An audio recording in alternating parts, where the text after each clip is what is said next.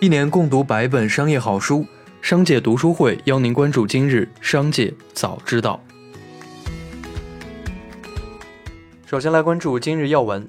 近日，浙江省消保委发文质疑顺丰一元签收确认增值服务，认为顺丰此举涉嫌巧立名目收费，侵害消费者权益。九月十二日，顺丰客服表示，该服务是为了保证快件安全，不认可可以不选择。顺丰回应称，这一增值服务是目前快递行业中的通行做法。近期，上海消保委对四十款高跟凉鞋样品进行检测，其中七三 Hours、KissCat。Honeygirl 等品牌凉鞋邻苯二甲酸酯含量超标。已知的研究表明，邻苯二甲酸酯可通过呼吸系统和皮肤吸收进人体，对内分泌系统、生殖发育系统等造成危害。下面来关注企业动态。工信部最新信息显示，格力旗下一款新机入网，核心搭载骁龙八七零处理器，极为罕见的白色面板设计。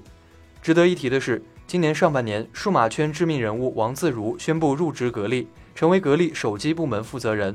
而这款新入网的手机将是王自如入职格力的首部作品。能否带领格力手机扭转目前颓废的局势，还要看手机发布之后的表现。近日，在上海，古先生微信小程序抽泡泡玛特盲盒，选择九十九元抽一次，没想到付款时直接跳转到全包，支付两千一百七十八元。据悉，和古先生遭遇类似的消费者还有不少，其中一次性最高消费近万元。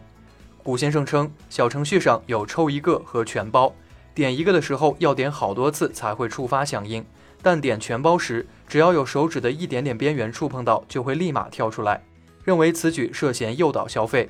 对此，泡泡玛特方面予以否认。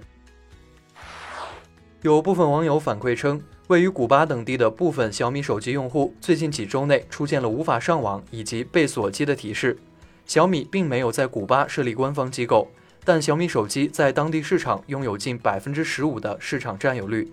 小米表示，由于水货、走私、刷机等行为极易威胁用户信息安全，损坏用户利益，故而此次进行的短时间锁机排查行为是防止水货走私跨区域治理行动的一部分。此外，还有内部人士向其确认。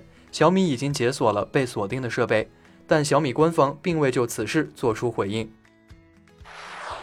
九月十二日上午十时，贾跃亭兄弟持有的一点四亿亿乐视网股票结束公开拍卖。由北京市三中院举行的这批乐视网股票法拍，共计拍出四个标的，共计四千四百一十万股的乐视网股票，相应对价为人民币八千二百九十五点二一万元。同时，竞价结果确认书显示。四个标的拍得者均为自然人。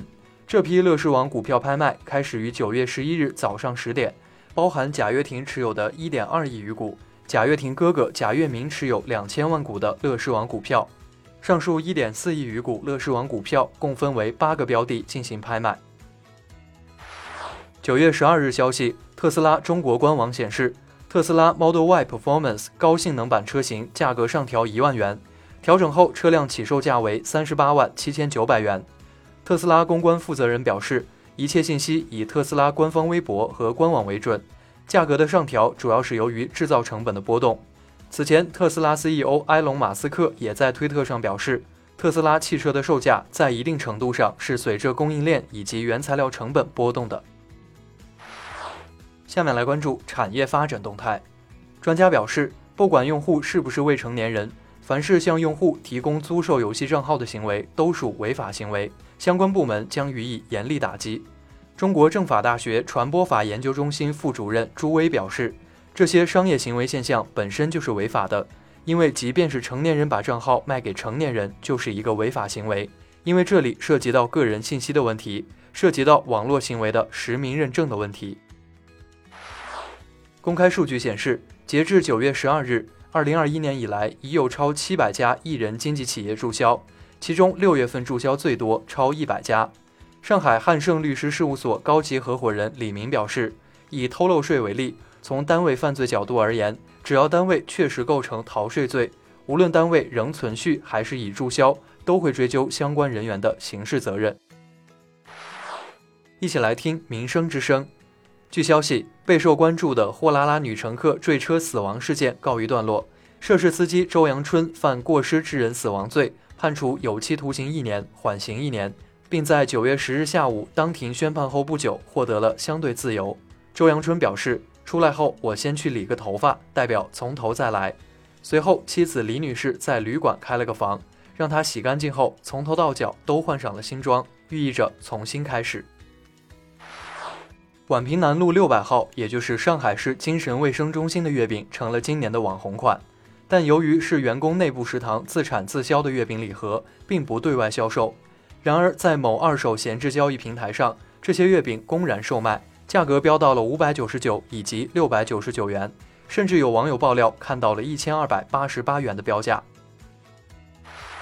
最后，我们来关注国际方面，在全英出现十万卡车司机缺口的当下。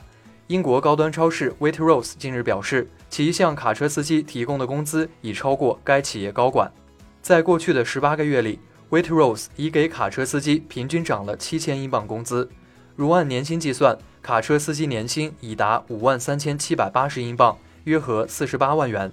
相比之下，Waitrose 给总部高管开的年薪为四点五万英镑，平行比较的话，高过英国中学教师、律师、建筑师。